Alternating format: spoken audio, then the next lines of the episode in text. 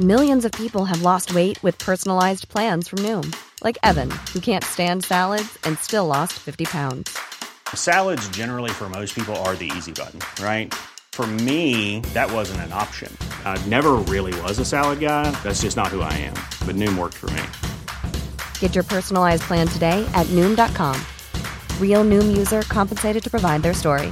In four weeks, the typical Noom user can expect to lose one to two pounds per week. Individual results may vary.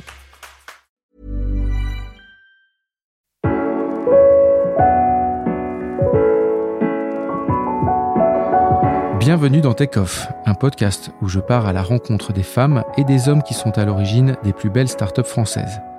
Merci à eux qui me reçoivent à leur domicile le temps d'un petit déjeuner et merci à vous d'être là une nouvelle fois pour m'accompagner durant cette troisième saison.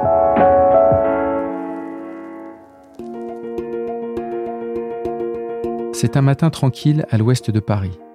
La route qui mène depuis la gare jusque chez celui qui me reçoit ressemble à une ascension et d'emblée, elle me fait penser à son parcours. Depuis qu'il a commencé à créer des entreprises il y a plus de 20 ans, Eric Carrel se fait surtout remarquer par sa discrétion. Sa silhouette longiligne se fait rare dans le microcosme de la French Tech. Pourtant, c'est un inventeur hors pair. Livebox, Weezings, Sculteo, Zouv, que ce soit les objets connectés ou le vélo électrique, ses inventions façonnent toujours le monde de demain avec un temps d'avance. Chevalier de la Légion d'honneur Eric Carrel est aussi un asset érudit concerné par l'état du monde et la manière dont il peut contribuer à le préserver. Je suis Guillaume Brégeras, journaliste aux échos. Vous écoutez Takeoff et je vous souhaite de passer un très très bon moment. Eric Carrel, bonjour. Bonjour. Merci de me recevoir près de Paris, euh, donc à Meudon, oui, le dire. à Meudon. Euh, et la première question, euh, c'est euh, en fait, elle est liée au, au, fait que vous avez quatre entreprises aujourd'hui. Euh, beaucoup d'entrepreneurs qui me reçoivent m'expliquent déjà la difficulté à en gérer une seule. Comment vous organisez au quotidien pour, pour gérer ces quatre entreprises? Alors déjà, euh, il y en a trois des quatre qui sont sur le même lieu, ou quasiment à 300 mètres l'une de l'autre. Donc, euh, je vais de l'une à, à l'autre euh, plusieurs fois par jour. Euh, et la quatrième est plus loin, et là j'y vais beaucoup moins, et je m'en occupe euh, moins aujourd'hui. D'accord. Et est-ce que vous avez des outils euh, en particulier pour essayer d'avoir une vision globale sur les quatre, ou comment vous organisez? Bah, Bien sûr, il y, a, il y, a, des outils euh, assez classiques du genre euh, suivi de trésorerie et suivi de, de chiffre d'affaires euh, toutes les semaines, etc. Et puis, il y a surtout des contacts très fréquents avec chacun des dirigeants de, de, des boîtes quotidiennement. Il y, a, il y, a, des choses comme euh, des messageries euh, partagées, mm -hmm. type Slack, etc., qu'on utilise, euh, qui nous permettent de partager beaucoup d'informations toute la journée. D'accord. Il n'y a pas de rien de très spécial. Rien de très spécifique. vous êtes un, un, ingénieur. On reviendra un peu sur votre parcours plus tard dans ce podcast, mais en tant qu'ingénieur, comment vous arrivez à vous détacher au quotidien du, du produit que vos entreprises créent pour, pour garder une vision aussi macro de leur trajectoire?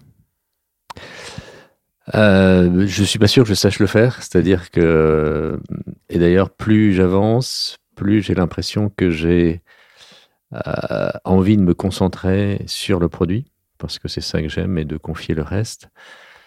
Euh, j'ai bien sûr, en, tant que chef d'entreprise, une responsabilité sur la viabilité économique de, de l'entreprise, mais je sens bien que ce côté euh, modelage de la matière, euh, dans mon histoire, c'est ce qui fait que je suis devenu entrepreneur. Que le reste, euh, c'est quelque chose que j'ai appris un peu à la dure, parce que, on y reviendra peut-être, mais j'ai commencé à être entrepreneur quand c'était pas du tout la mode, quand Internet n'existait pas il y, a, il y, a, très très longtemps. Mais ce n'est toujours pas ma tasse de thé. Qu'est-ce qui vous rebute à ce point-là?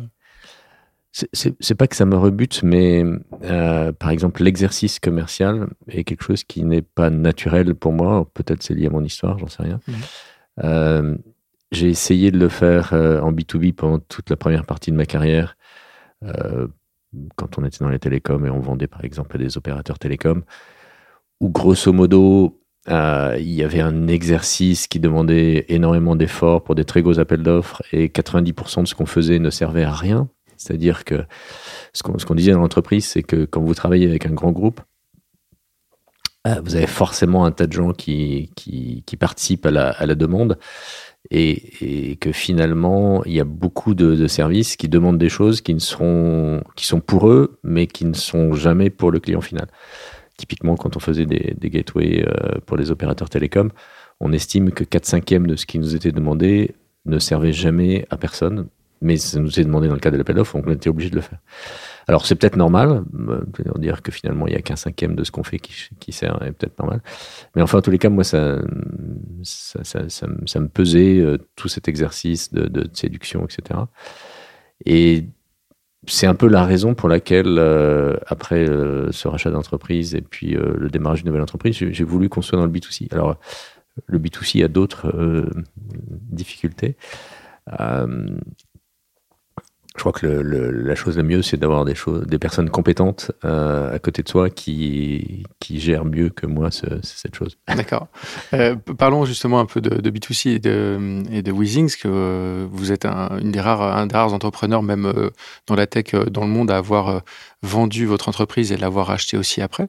Qu'est-ce qui a motivé ce rachat? Donc, pour rappel, Weezings a été vendu en 2016 à Nokia été vendu le 1er juin 2016 et je l'ai racheté le 1er juin 2018. Ah, c'est une belle boucle, ça, j'avais pas la date en tête. Bon.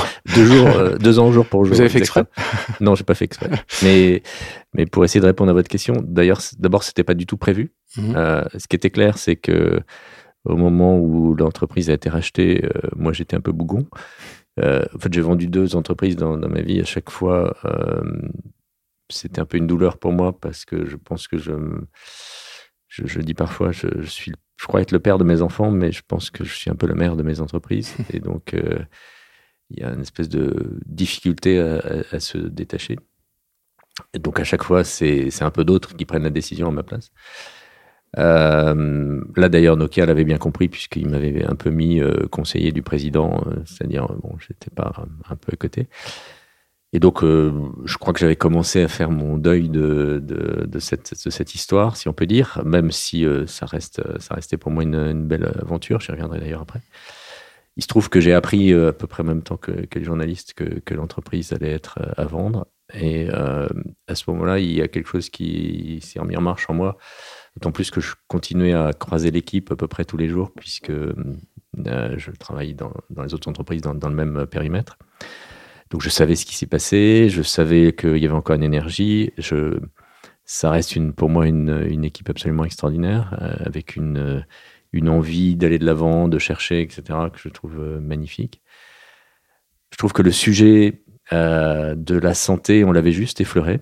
c'est-à-dire que on avait euh, on était arrivé un peu là par hasard, puisqu'on venait des télécoms, on avait voulu faire des objets connectés, puisque quelque part, on avait senti cette évolution à travers nos relations avec les opérateurs, les échecs des opérateurs, ce que Steve Jobs commençait à faire avec l'iPhone. Et donc on s'est dit, ben voilà, les objets euh, vont être connectés et il va y avoir, euh, on va passer d'un monde organisé horizontalement où on a euh, des couches de sous-traitants euh, qui se donnent des ordres les uns aux autres euh, pour à un moment donné avoir un gros portail type opérateur télécom ou opérateur d'énergie, où on pourrait faire ça à peu près dans toutes les industries, qui s'adresse à l'utilisateur final, à un monde vertical où euh, chaque acteur s'adresse à l'utilisateur final en lui offrant un service à travers un hardware mmh.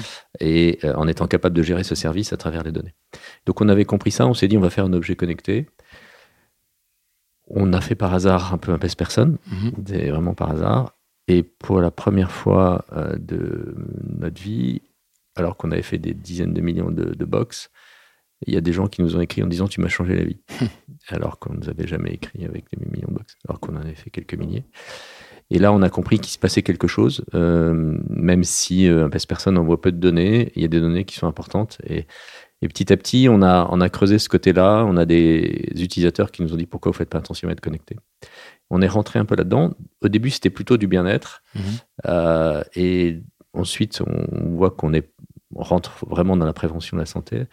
Et là, on voit que la santé de demain, elle sera quand même beaucoup dans notre vie quotidienne. C'est-à-dire que le monde passe d'une organisation où euh, on côtoie euh, le monde médical en cas d'urgence mmh.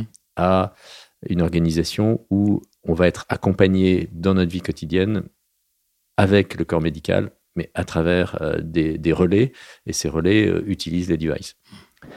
Donc, voilà le, métier de, de tel, qu'on le présentait. Il y a quatre ans, on n'avait pas eu le temps de. On avait essayé trop tôt d'aller dans cette direction. La France étant un pays en retard là-dessus, nous étant français, on s'était un peu pris des claques. Donc on était un peu sur un plateau. Euh, mais là, euh, trois ans après, je sentais qu'il y avait, il y avait une, une, transformation du monde sur ce sujet.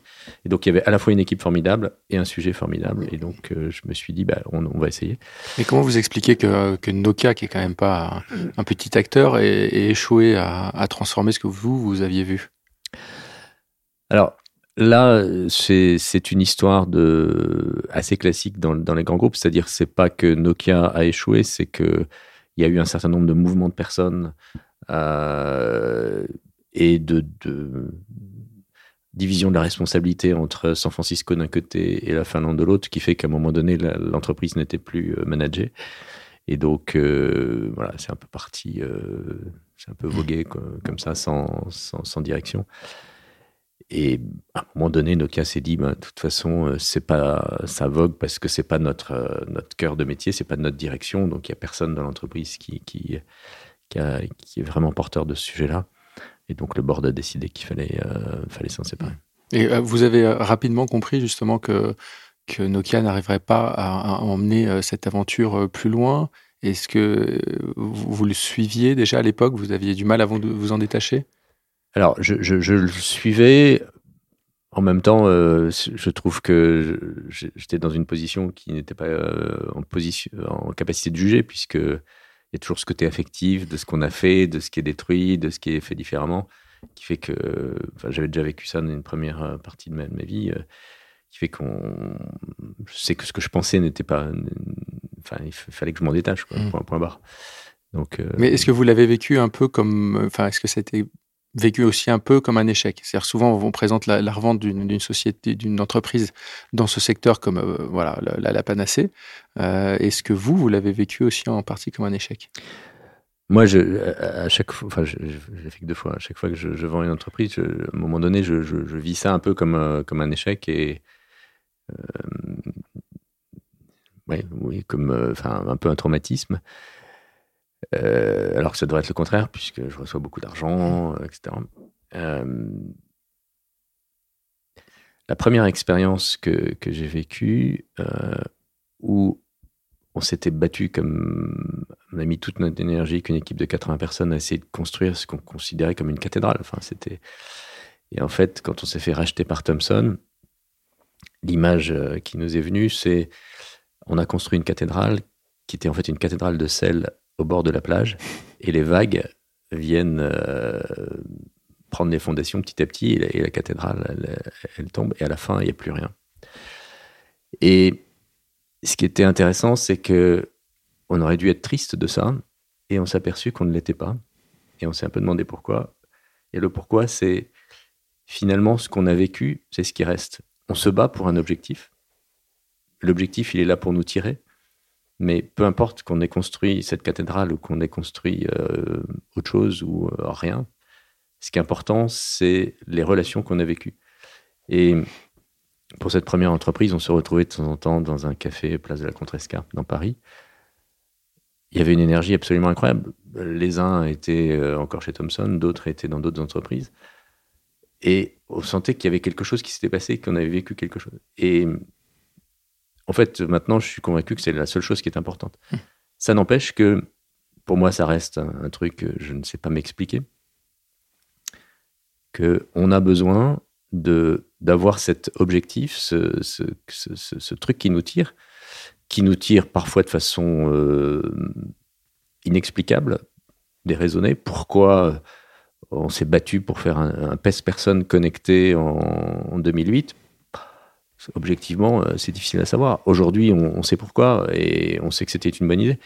Je me souviens que ma fille aînée, quand euh, j'ai commencé WeThings, elle m'a dit euh, Papa, avant tu faisais des trucs sérieux, mais là, franchement, je comprends pas. Et, ça m'avait un peu atteint parce qu'effectivement, je ne savais pas. Donc il y, a quelque part un truc qui nous entraîne qu'on ne maîtrise pas. Mais à la limite, peu importe. ce qui est important, c'est qu'on s'assure que on vit quelque chose entre nous à ce moment-là, et puis il en sort quelque chose.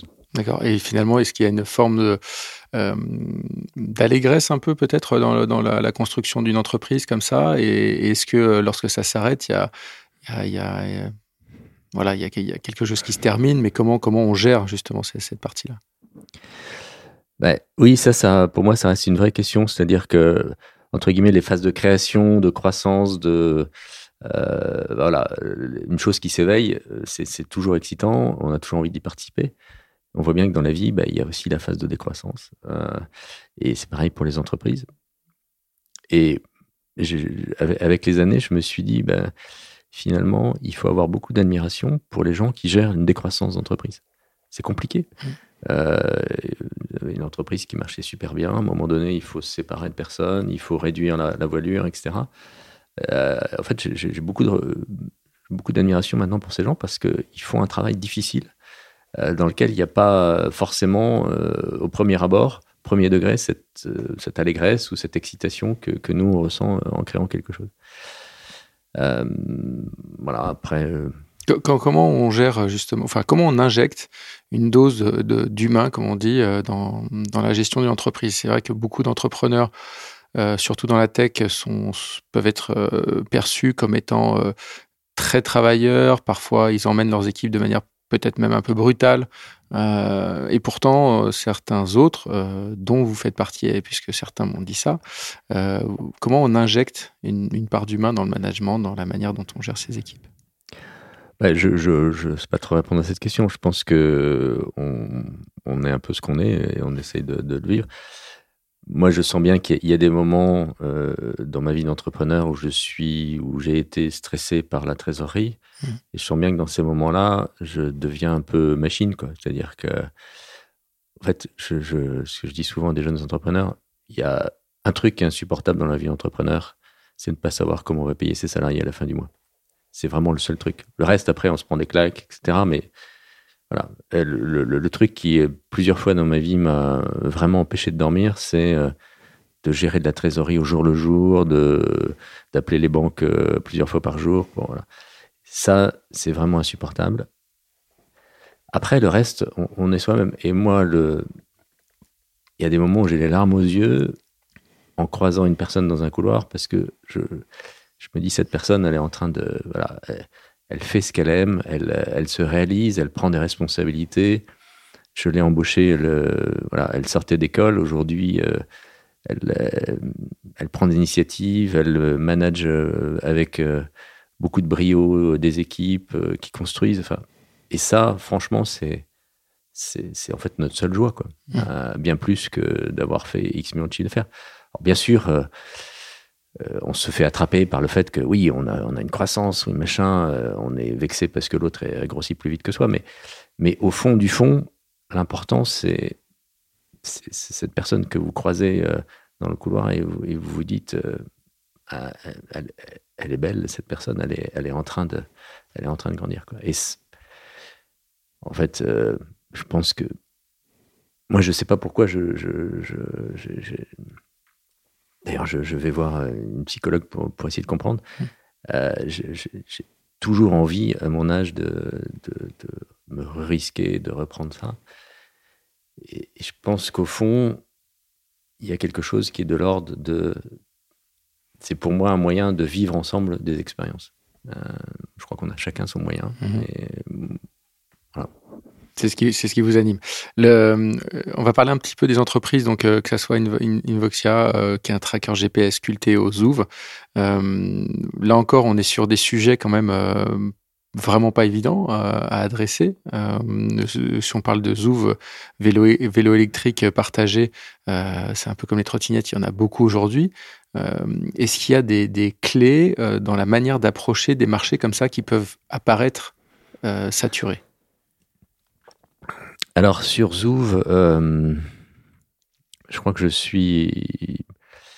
Euh, on est tous les trois fondateurs assez euh, convaincus qu'effectivement on a approché le marché différemment et que finalement on, aime la façon dont on l'approche. On verra bien si on réussit ou pas. On a vu des surinvestissements avec d'abord des entreprises chinoises, maintenant des entreprises américaines pour mettre des vélos en free floating euh, dans les grandes villes. Enfin, on l'a vécu à Paris, maintenant des trottinettes. Et on voit que ce sont des pics. ça apparaît et ça disparaît à peu près aussi vite.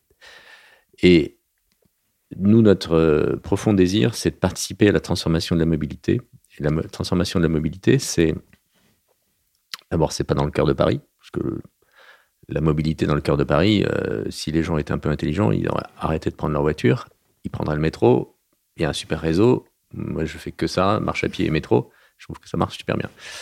Par contre, il y a des gens dans la vie, et on l'a vu récemment en France, qui n'ont pas de solution et il n'y a rien qui se profile. C'est-à-dire que si vous vivez à 8 km du centre-ville, aujourd'hui, vous ne pouvez pas faire autrement que prendre euh, votre, euh, votre voiture.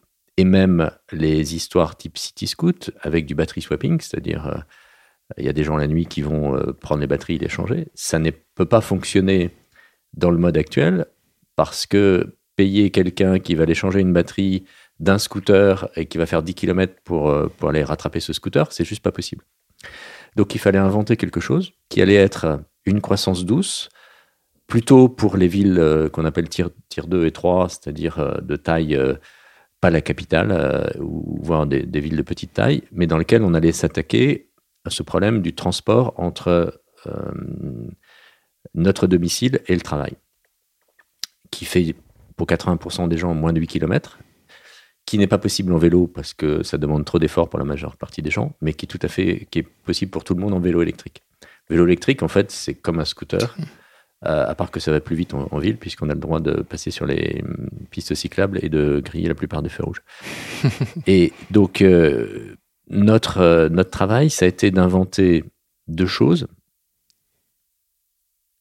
une façon de gérer l'ordre dans le cœur des villes parce que ce désordre est insupportable. Et donc, on, a fait ce système de stack. Enfin, je ne sais pas si vous avez vu mm. les photos où on vient sur une place de parking garée jusqu'à 20 vélos. Mm. Donc, on se met sur une place de parking, on installe une tête de stack comme une tête de caddie euh, dans un supermarché qui s'installe en moins d'une demi-heure, qui coûte pas cher. Et puis, euh, voilà, on a de l'ordre. Et puis, euh, cette batterie personnelle associée à une batterie communautaire qui est dans le vélo, qui fait que voilà, si j'ai besoin d'aller loin, j'ai euh, une power bank qui peut me servir aussi à recharger mon PC et, mon, téléphone, euh, et qui me permet de faire 15 km et que je peux charger avec mon chargeur de PC. Donc c'est quelque chose qui rentre facilement dans ma vie quotidienne. Tout ça dans cet écosystème de ce qui, finalement caractérise à peu près au moins trois des quatre entreprises dont, je m'occupe, qui est ce triptyque produit, service, données. Euh, pour, moi, ça c'est très important. C'est-à-dire que finalement, euh, je suis rentré dans l'entrepreneuriat, moi, par, par amour du hardware. Enfin, j'aime ça. Mais en fait, le hardware, c'est un intermédiaire pour offrir du service. Aujourd'hui, on a une chance absolument formidable qui est que la connectivité permet, à travers les données, d'être proche de celui qui utilise ce hardware et qui on essaye de rendre un service. Et donc de pouvoir finalement l'accompagner au plus près, à la fois de, comprendre presque en temps réel euh, ce dont il a besoin et comment on peut l'aider mieux, et puis surtout de prévoir le coup d'après, parce qu'on a énormément de données pour dire, ben voilà, euh, là on a vécu avec cette version de hardware, euh, on a fait tel type de service, on voit qu'il y a des demandes auxquelles on n'arrive pas à répondre, et on va pouvoir faire ça en plus donc ce, triptyque produit, service, données qui quelque part est un cercle vertueux qui fait que plus j'ai de gens qui utilisent le service, plus j'ai de données, plus je permets d'améliorer mon hardware, plus je offre un meilleur service, etc. Euh, je pense que c'est un des cœurs de, de, ce qui peut développer euh, les, les, entreprises françaises demain parce que il y a eu cette première vague euh, de, des données euh, prises par les GAFA. Ils nous mettent à disposition des outils absolument formidables. Mhm. Je pense que maintenant, il va falloir mettre du hardware partout. Et on voit bien qu'Amazon et Google euh, s'y attaquent. Apple y est, déjà. Et je pense qu'il y a plein de verticales particulières dans lesquelles des mhm. sociétés françaises ou des sociétés européennes peuvent être bonnes, à condition de se mettre dans ce triptyque-là. Mhm. C'est-à-dire que si on continue à faire du hardware sans être en lien avec les utilisateurs, on est mort. Si on fait que du service sans maîtriser le hardware, on est mort. Et ça, on a vu plusieurs entreprises qui, qui sont mortes récemment de, de ces sujets. Euh, et, et, donc, il faut forcément être dans les trois, ce qui est une complexité nouvelle, parce que mhm. hier, je faisais un hardware, je le refilais à quelqu'un, il s'en débrouillait. Euh, mais c'est une opportunité absolument fantastique. Donc, ça veut dire qu'il faut se focaliser sur quelque chose de plus étroit euh, et en même temps à continuer à, faire du hardware. Donc pour revenir à Zouv, euh, nous on n'a pas peur parce qu'on a l'impression qu'on est vraiment dans ce besoin profond, durable, euh, et pas dans une espèce de pic de Dirac. Et je terminerai pour répondre à votre question avec ce point qui est que j'ai changé récemment avec Marie Ekland, justement, qui disait euh, finalement ce qui caractérise un peu l'esprit européen, dans l'entrepreneuriat, on essaye aujourd'hui de, calquer un peu un mode euh, où on a euh, 9 entreprises sur 10 qui meurent et une sur 10 ou une sur 100 qui fait quelque chose d'absolument extraordinaire. Je pense que c'est peut-être plus américain que, qu'européen. Je pense que nous, euh, et on, le voit beaucoup euh, puisqu'on met pas mal en avant les entreprises allemandes, on est plus dans un mode qui va moins vite, mais qui est quelque part qui, qui, essaye d'être euh, qui essaye d'être profond, qui essaye d'être durable. Et je pense que c'est important aujourd'hui de se dire voilà ce qu'on est, et donc polarisons-nous là-dessus parce qu'il y a une vraie opportunité pour demain. Hmm. Et vous, vous, avez mentionné justement les, les GAFAM euh, par rapport au, au, hardware aux objets. On l'a vu, ils sont prêts à, à, mettre des sommes euh, folles. On pense à Amazon qui a racheté Ring, je crois, un milliard. Ou, hmm. la, la, question, c'est est-ce que les entreprises françaises comme les vôtres ont la capacité à, euh, tenir, si jamais le, votre objet euh, rentre vraiment dans la vie des gens de manière assez forte, est-ce qu'elles ont la capacité à tenir face à ces GAFAM qui pourraient être tentés de, racheter et de, monter des, énormes conglomérats comme ils sont en train de le faire? Euh, c'est un vrai danger. Je, ne sais pas. Je pense que à un moment donné, il va, falloir qu'on se dise, euh, on a envie de continuer, quoi. C'est-à-dire que et, jusqu'ici, on n'avait pas les moyens de le faire parce que parce qu'il n'y avait pas assez d'argent, parce que bah, finalement, euh, euh, quand vous êtes un, entrepreneur débutant, vous devez, enfin pas débutant, mais en début de carrière, vous devez d'abord assurer que vous allez au moins faire un, exit pour, pour récupérer un peu d'argent et vous dire, ben, finalement, quoi qu'il arrive, mon entreprise, je, pourrais continuer à faire vivre ma famille. Euh, là, je pense que ce qui est intéressant dans l'écosystème français, c'est que euh, on commence à avoir euh, des entrepreneurs qui, ont réussi, qui ont fait des exits, qui réinvestissent. Et c'est intéressant de voir que la plupart recommencent une nouvelle aventure et participent à, des fonds. Donc il y, a un cercle vertueux qu'on a connu dans d'autres pays qui, est en train de se créer. Et on voit que ça prend du temps, parce qu'en mm. fait, il faut une génération de. Moi, je, j'ai déposé mon premier euh, demande de, création d'entreprise. Euh, je pense que c'était en 87. Euh, c'était vraiment et compliqué et vu comme une tare d'être entrepreneur. je pense qu'aujourd'hui, on est dans le phénomène inverse. si on n'est pas, on n'a pas créé son entreprise, on est voilà. Mais donc d'avoir vécu tout ce retournement de l'écosystème est intéressant. Se dit qu'il, même si on est passé d'une extrême à l'autre, euh, il reste quelque chose et il y a une génération euh, d'entrepreneurs qui sont là pour aider d'autres, qui ont donné envie à d'autres et qui ont créé euh, des flux financiers qui permettent finalement d'avoir un écosystème qui est quand même beaucoup plus puissant qu'avant et qui du coup attire aussi de l'argent de l'extérieur. Donc je pense qu'on est un peu dans un cercle vertueux. Après, pour répondre à votre question, je pense que le danger demeure. Euh, je ne sais pas comment on va le gérer. Vous, à titre personnel, en tout cas, vous savez que, parce que vous avez, euh, vous êtes déjà fixé comme objectif de, quoi qu'il arrive, de ne pas euh, revendre ces entreprises, de les amener le plus loin possible? Quelle est, quelle est votre approche? Moi, je, effectivement, faire un exit n'est pas, n'est pas mon, mon souci aujourd'hui. Après, je suis très prudent parce que en fait, c'est il faut être un peu un peu trop sûr de soi pour dire euh, quoi qu'il arrive, je ne ferai pas. Mmh. Euh, on fait ce qu'on peut euh, en fonction des situations. Mais bien sûr, je ne fais pas ça pour faire, pour faire un mmh. Et alors, vous, vous, mentionnez 1987 comme date euh, de votre première mmh. euh, demande de création d'entreprise. Euh, je ne vais pas vous demander de décrire à quoi ressemblait le monde à l'époque, parce que moi-même j'y étais. mais, mais pour beaucoup d'entrepreneurs aujourd'hui, c'est une période bien différente de celle qu'on peut connaître aujourd'hui. Qu'est-ce qui, vous, à l'époque, vous a, vous a amené vers ça, vers l'entrepreneuriat, qui, qui, était vraiment, comme vous le disiez, pas la, roi, la voie royale du tout? Alors, moi, ce qui m'a amené, c'est un, phénomène un peu particulier. Je, je, travaille dans un laboratoire de recherche avec Jacques Laviner, qui est un, homme euh, formidable, euh, qui était euh, directeur du laboratoire dans lequel j'étais, avec qui j'ai fait ma thèse dans le domaine des radiocommunications. Et c'était un laboratoire qui, contrairement à beaucoup de laboratoires de l'époque, était déjà ouvert sur le milieu industriel. Donc, on travaillait, on développait pour des industriels des choses dans le domaine des radiocommunications. Et on était assez frustrés parce que plusieurs fois, enfin deux fois, on avait euh, développé des choses pour les industriels. On s'était donné à fond. Et au moment où l'industriel devait commencer à verser des redevances euh, en contrepartie du travail qui avait été fait, ça arrivait X années après, puis les croissances étaient longues. Et euh, en général, les équipes de direction avaient changé et on, se retrouvait face à des, équipes dirigeantes des entreprises pour lesquelles on avait fait ce travail qui nous disaient Mais pourquoi on vous paierait Et on avait euh, vous faites rien aujourd'hui. Enfin, il y, avait quelque chose qui, nous frustrait beaucoup dans la relation. Et donc, à un moment donné, on s'est dit, on va se jeter à l'eau, puisque voilà, on, va le faire, quoi. Euh, ce qui était totalement inconscient.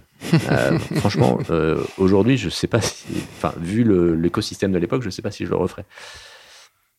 C'était totalement inconscient parce que on était dans, dans, un, dans un laboratoire de recherche. On connaissait rien au monde de l'entreprise. Moi, j'étais super timide, incapable d'appeler un fournisseur pour négocier. Euh, la qualité, je ne savais pas ce que c'était. J'avais jamais visité une usine. Euh, je me souviens que le, je raconte souvent que le premier rendez-vous qu'on a eu avec un commissaire au compte euh, un soir à 20h, au bout d'une heure, il nous a écouté, il nous a dit Bon, écoutez, je vous conseille d'arrêter. et, et, en plus, on n'avait pas d'accès à l'information. Aujourd'hui, c'est facile d'accéder à l'information et voilà, vous cliquez à l'époque, ça, n'existait pas. Ah, donc le, monde était franchement différent. Alors, on a eu du bol. Euh, il y a des industriels qui nous ont fait confiance finalement. Euh, on était en retard. Ils nous ont hurlé dessus, mais ils sont restés, ils sont pas partis. Euh, et puis on a appris. On a appris, mais vraiment on a appris à la dure. Et, quel, donc là vous disiez si, je devais recommencer à cette époque, je ne suis pas sûr. voilà. Mais qu'est-ce qui vous a motivé vous à titre personnel de vous lancer? Moi c'est ça qui m'intéresse de savoir, est-ce que vous avez réfléchi à ça? Je, pense que je suis fils d'agriculteur. Je pense que dans le, dans, dans, le métier d'agriculteur, il y a un peu un côté entrepreneur. Euh, moi, j'ai vu mes parents essayer beaucoup de choses euh, qui marchaient pas, etc. Mais voilà, un peu ce, ce, désir de tenir son destin. Ma femme dit souvent que je suis euh, je sais plus quel, adjectif elle utilise, mais enfin, quelque part, je suis compliqué. Donc, euh, de toute façon, euh, si je suis pas un peu maître de mon destin, ça marche pas.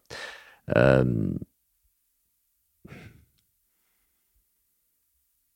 je, je, je, pense que c'est difficile à, qualifier. Je pense que c'est quelque chose qu'on a en soi.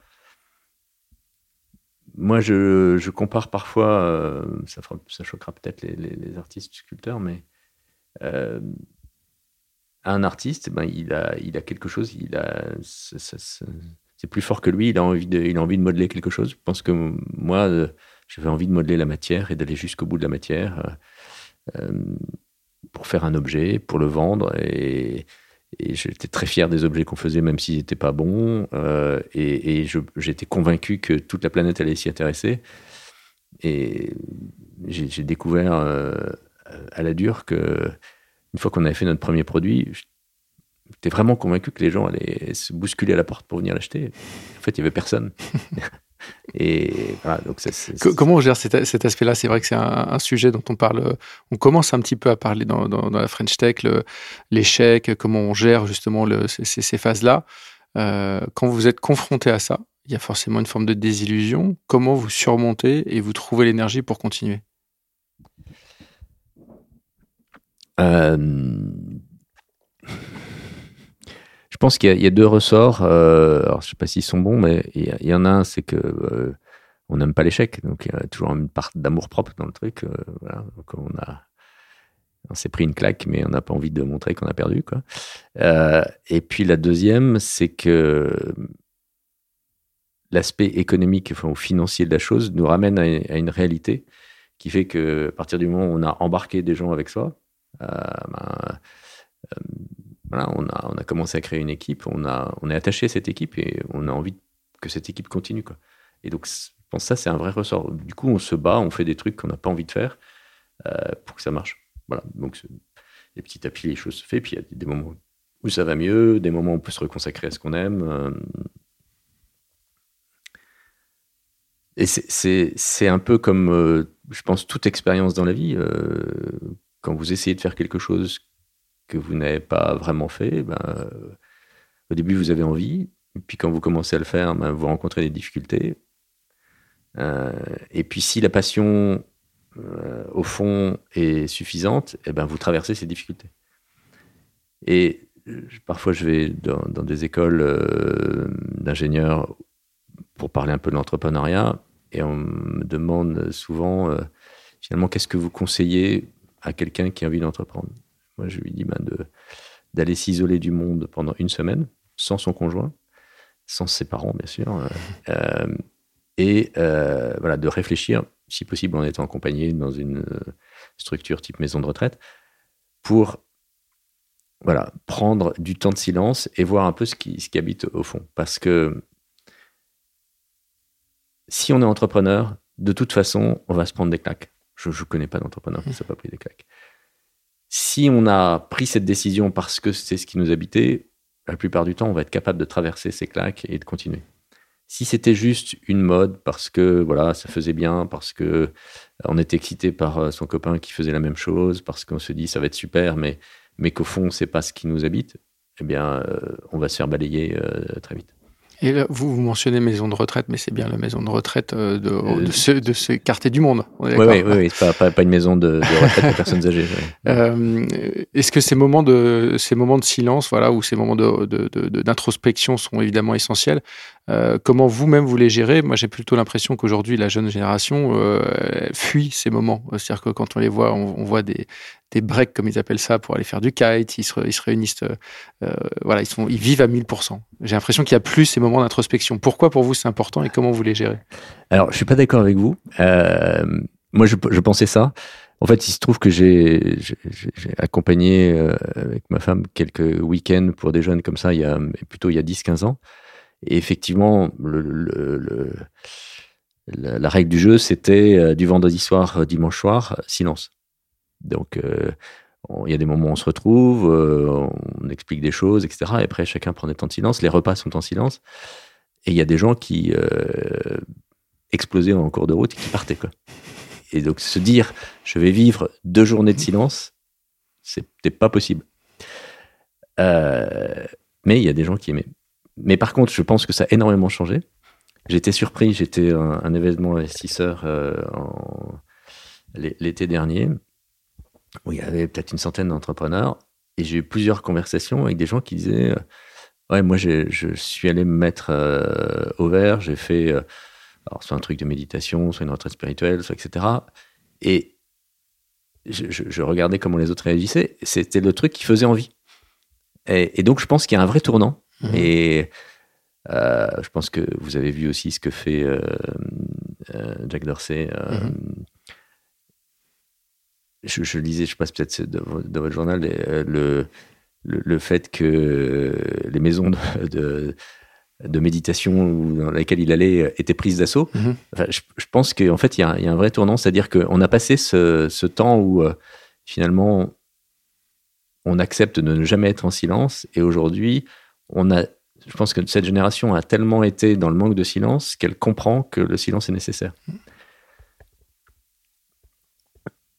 Moi, je, pense que dans toute évolution, il y a, toujours cette, euh, cet aspect euh, un peu euh, suspension de deux chevaux, c'est-à-dire que ça monte et puis après ça, redescend et on trouve une position d'équilibre. Mmh. moi, sur un autre domaine, j'ai été frappé j'habitais avec mes parents dans un petit village. je me souviens que euh, à 18 ans, de temps en temps, j'avais envie de partir, euh, de marcher. Donc, je partais le soir, euh, après le travail à la ferme, marcher pendant une heure. De temps en temps, je rencontrais des voitures de gens que je connaissais qui me disaient Mais tu veux qu'on te prenne en stop? Et qui ne comprenaient pas que je marche. C'est-à-dire que pour aller à la boulangerie à 200 mètres, on prenait la voiture. Parce que, voilà, il y a eu un moment donné où la voiture est arrivée et donc c'était, le tout voiture. Mm. Aujourd'hui, on revient dans une position d'équilibre. Il y a des moments où on va prendre la voiture. Et je pense que toute évolution est, un peu de ce type-là. On a eu une espèce de frénésie euh, avec l'accès à l'information, l'accès aux réseaux sociaux, etc.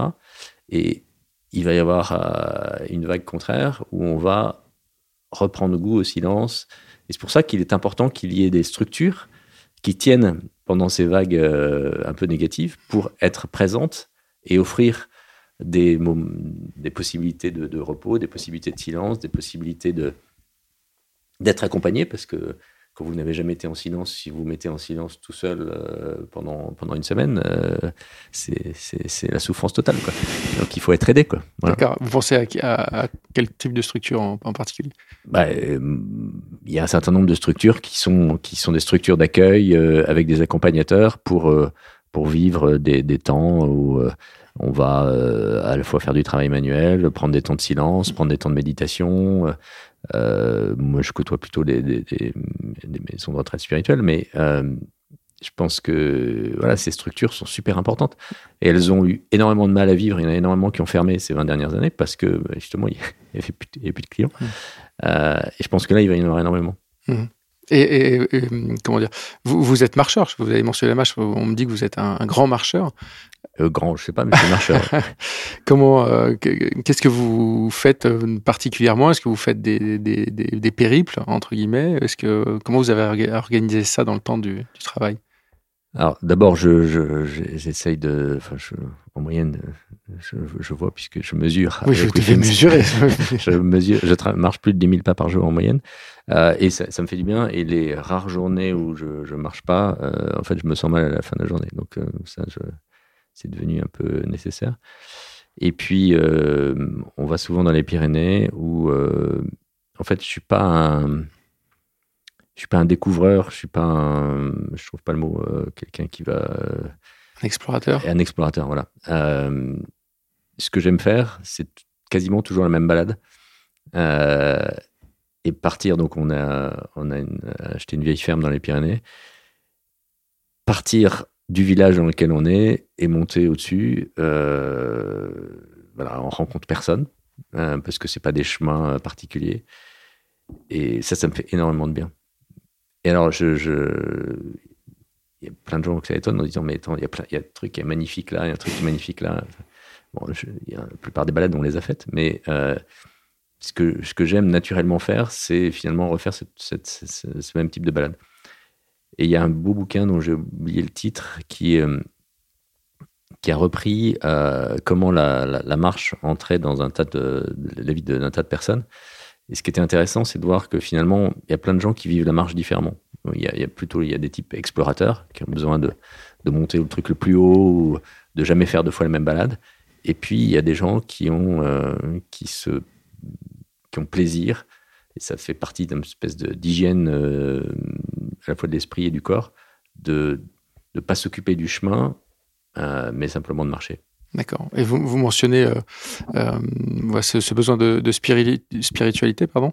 Euh, à quel moment il est né? Comment comment il se traduit par ailleurs? Parce que je crois que vous aviez vous avez fait Ginette le la prépa versaillaise qui est qui est jésuite, ouais, ouais. Voilà. Comment comment vous vous avez vécu ce, ce cheminement spirituel? Bah c'est un peu compliqué. En fait, je, je, je pense qu'il y a, il y a ça fait longtemps que je baigne dans le dans l'univers ignatien, enfin des, des, jésuites, euh, que j'apprécie beaucoup. Je suis un grand fan de Teilhard de Chardin. Enfin, je pense que c'est, je pense que s'il y a dix ans ou enfin je sais pas combien, j'avais pas lu Teilhard de Chardin, euh, j'aurais vécu euh, une phase un, peu un peu compliquée. Qui était un prêtre philosophe. Et qui était un prêtre, un jésuite paléontologue, mmh. et qui a fait beaucoup de recherches, qui était connu pour sa recherche qui a énormément euh, publié de son vivant et qui n'a pas, enfin qui a écrit de son vivant mais qui n'a pas pu publier. Mmh. Et c'est à sa mort que, ses, écrits ont été publiés. mais, mais voilà, il, offre une perspective de l'évolution qui est très intéressante. Pour essayer de répondre à cette question sur mon cheminement, enfin, je pense que le prendre des temps de, de, de, d'isolement a été important. Je pense qu'il y a quelques lectures euh, qui, m'ont, vraiment marqué. Euh, je, pense que ce qui, m'a beaucoup aidé dans, Pierre Taillère de Chardin, c'est qu'il, part, il pense hors les murs, c'est-à-dire que c'est un des rares qui euh, a essayé de rendre, d'intégrer ce que la science moderne a apporté au monde dans, l'histoire d'une fois. C'est-à-dire dire que finalement, c'était pas forcément la peine d'essayer de gérer euh, l'un à côté de l'autre ou d'avoir l'un qui exclut l'autre, mais que finalement, il y avait quelque chose à, à entrer et qu'à partir du moment où on y entrait entièrement, ben, finalement, on arrivait à découvrir que voilà, une expérience spirituelle, c'est au-delà de, de ce que un certain nombre de, de schémas euh, essaye de nous expliquer. Et donc, d'une certaine façon, je suis euh, un peu en, opposition avec, euh, avec un certain nombre de, de, choses qui sont vécues dans l'Église. Et en même temps, euh, bah, je suis croyant. Donc, voilà. Avec plein de contradictions, hein, mmh. mais je, je, fais comme je peux. Mais mais en tous les cas, pour moi, c'est important. Et, est-ce que des entrepreneurs, euh, les entrepreneurs notamment dans la Silicon Valley, euh, qui peuvent euh, être parfois dans, dans, dans l'excès, quelle que soit sa forme, est-ce que ça vous fait peur, vous? Est-ce que vous pensez que le, le modèle français de l'entrepreneuriat tech peut, se, peut trouver sa voie différemment de, de celle-ci? Oui, oui. Moi, le, les entrepreneurs de la Silicon Valley m'ont fait très peur et m'ont même angoissé à un moment donné avec cette histoire de transhumanisme. Je pense que le transhumanisme euh, a oublié ce qu'on était euh, aussi composé d'un corps et donc finalement notre sensibilité, la façon dont on crée de la relation, etc. Ben, c'est lié à notre et à notre corps et à notre esprit. Et on n'est pas juste euh, une machine intellectuelle. Euh, et que n'importe quel réseau de neurones euh, ne, serait pas capable de recréer ça. Et donc ça, maintenant, je suis, à l'aise avec ça, et donc du coup, je, ne suis plus dans cette angoisse-là. Il en reste euh, pas moins que ils ont une puissance tellement folle que bah oui, il faut faire gaffe.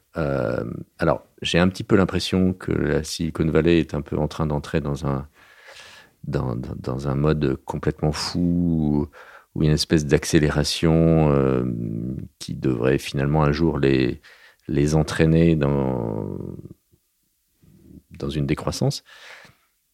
Comme à chaque fois que le fric euh, vient, devient trop présent, on voit les, les, salariés changent de, boîte tous les six mois, euh, c'est super compliqué de, de, de, de créer de l'affection pour, pour une histoire. Et d'ailleurs, on voit qu'un certain nombre de grandes entreprises l'ont compris puisqu'elles sont en train de migrer vers la côte euh, est des États-Unis. Beaucoup regardent vers l'Europe. Euh, donc, pour moi, il y, a, plein de bons signes. C'est-à-dire que aujourd'hui, euh, quand vous discutez avec des gens de la Silicon Valley, la culture qui nous habite, cette, conception artistique, notre histoire, notre philosophie, tout, ça, ils se disent, bah oui, finalement, c'est important. Là où il faut qu'on fasse gaffe, c'est que quand ils viennent s'installer au, cœur de Paris, euh, à la fois, bon, ils, créent, ils créent de l'échange, euh, en même temps, ils, font monter fortement les salaires, ils attirent un certain nombre de talents euh, qui, quelque part, créent toujours du, du, renvoi par là. Donc, je pense qu'il y a quand même un petit truc où il faut être un petit peu prudent. mais moi, ce qui me, motive aujourd'hui, c'est que je pense qu'on a passé l'étape du tout technologique.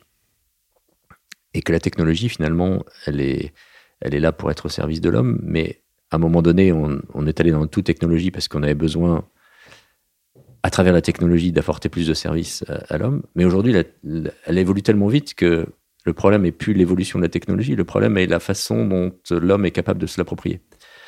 Et donc, du coup, il faut que tous nos, acteurs des sciences humaines se remettent au boulot. Euh, moi, j'ai trouvé très dommage que dans cette scission qu'on a eue entre le scientifique et les sciences humaines dans notre pays, à un moment donné, on a toutes les sciences humaines qui se sont mis hors, qui, ont démissionné de ce qui nous arrivait euh, dans, le domaine technologique. Les philosophes euh, étaient dans d'autres, étaient ailleurs, les sociologues aussi, etc. Là, depuis 5 ou 10 ans, on a un mouvement arrière qui fait que ils se remettent, ils se remettent, on se remet ensemble. Et nous, chez WeThings, par exemple, on a, on a embauché des médecins, mais on a embauché une psychologue. On est en train de rechercher un sociologue et un philosophe. Parce que bah, quand on s'adresse au domaine de la santé, bah, si on ne tient pas compte de la façon dont on est capable de motiver une personne, euh, de la façon dont euh, finalement euh, dans une histoire humaine où on a toujours vécu de telle façon, on essaye d'apporter une autre façon de vivre avec sa santé. Si on ne tient pas compte de, ce qu'est l'homme, eh ben, notre technologie, elle rentre pas. Donc, on a besoin d'apprendre à parler, on a besoin de, de, comprendre ce qui permet de faire un pas de plus, etc. Et donc, je pense qu'il y a un, virage super important dans lequel l'Europe a énormément à dire. Ce qui continue à m'inquiéter, c'est que ce sont des choses lentes.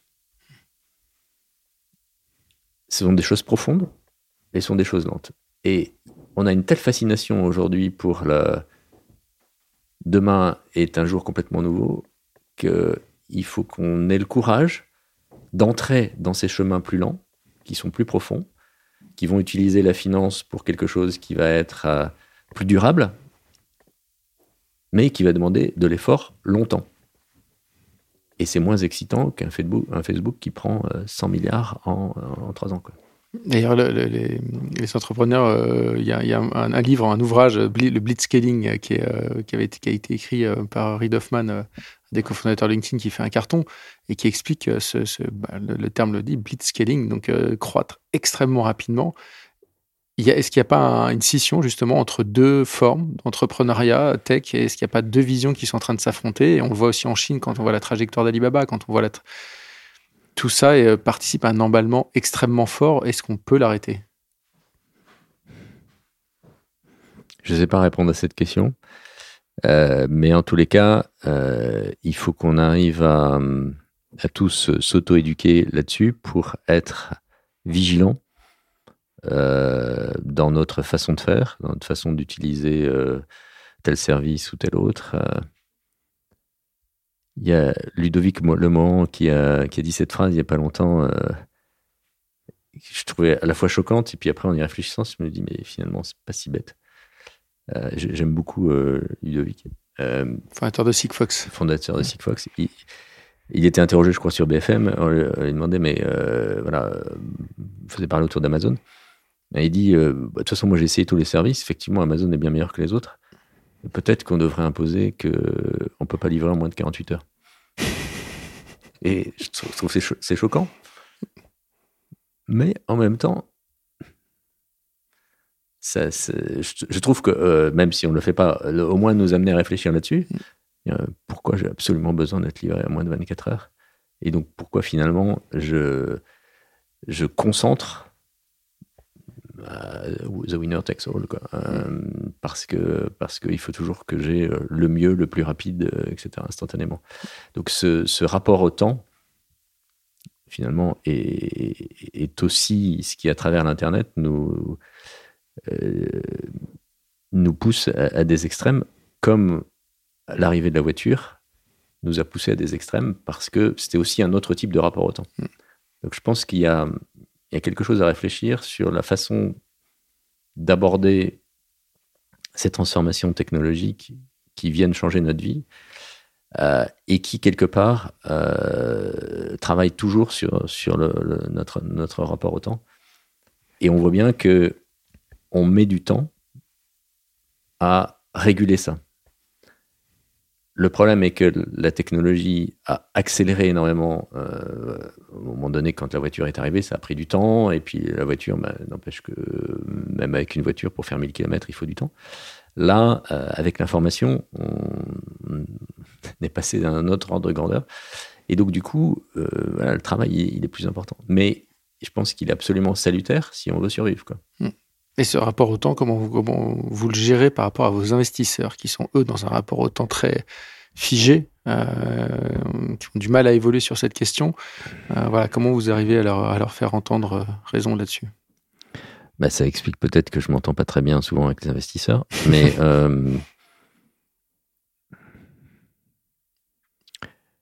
je pense en fait, souvent les investisseurs, en fait, ce sont des équipes d'investissement qui sont au service euh, d'argent qui leur a été confié. Mm. Et donc, euh, il y a il y a une séparation entre euh, le désir de celui qui a confié l'argent et le désir de celui qui la gère. Celui qui la gère, il a quand même souvent une attention excessive à sa prime de fin d'année. Mm. donc je pense que le jour où on aura résolu ça, ça, ça ira mieux. Je pense que Marie Claude, comme on le disait tout à l'heure, euh, elle est, elle est en train de travailler sur euh, une nouvelle façon d'imaginer ce rapport entre euh, ceux qui ont envie d'investir pour demain et, et, ceux qui entreprennent, donc pour gérer autrement ce rapport au temps. Je pense que ce qui nous a énormément manqué dans ce pays, contrairement à des pays comme, l'Allemagne, euh, où euh, voilà, y a ce, lien direct existait beaucoup plus et donc à, modérer un peu cette, cette accélération. Voilà, et donc je, suis assez convaincu qu'il y a une prise de conscience forte aujourd'hui que quand on a de l'argent euh, et qu'on l'investit, on peut réfléchir à cet investissement autrement que pour un gain instantané. Enfin, il y a une je pense qu'il y a un mouvement aujourd'hui assez fort. je n'espère pas que d'ici 5 ou 10 ans, euh, il y ait une prise de responsabilité et qu'il y ait des nouvelles structures qui existent qui ne nous mettront pas effectivement sous cette contrainte du, des 5 ans. Hmm. Euh, il faut, faire, faut sortir dans 5 ans. Quoi. Et, une dernière question pour, euh, pour terminer cet, cet entretien. vous avez aujourd'hui donc 4 entreprises. Est-ce qu'il y en a une cinquième, la place pour une cinquième? Il y a d'autres sujets que vous souhaiteriez attaquer? Non. Euh, ma femme euh, m'avait déjà demandé d'appeler la dernière entreprise que j'ai créée la dernière. c'était laquelle? Je ne sais plus laquelle c'était, mais c'était même pas la dernière en fait. j'en avais vendu une, je me suis autorisé à en créer une autre. Mais je, je, crois que là, je suis, je, je, vois que c'est, il faut, faut pas se disperser plus. Enfin, j'ai beaucoup de demandes pour participer euh, à des investissements dans des entreprises et maintenant je dis systématiquement non parce que parce que c'est c'est trop se disperser et j'ai ce désir au contraire de d'avoir du temps pour travailler euh, plutôt sur la partie recherche avec les ingénieurs, etc. Donc euh, non. Très bien. Merci beaucoup, Ekal. Merci à vous. Vous venez d'écouter Takeoff, un podcast des échos. Et c'est terminé pour aujourd'hui. Vous pourrez retrouver euh, ce podcast euh, disponible sur toutes les plateformes de téléchargement et de streaming. L'émission a été réalisée par Willy Gann, chargé de production et d'édition Michel Varnet. Pour toute l'info des échos, retrouvez-nous sur leséchos.fr.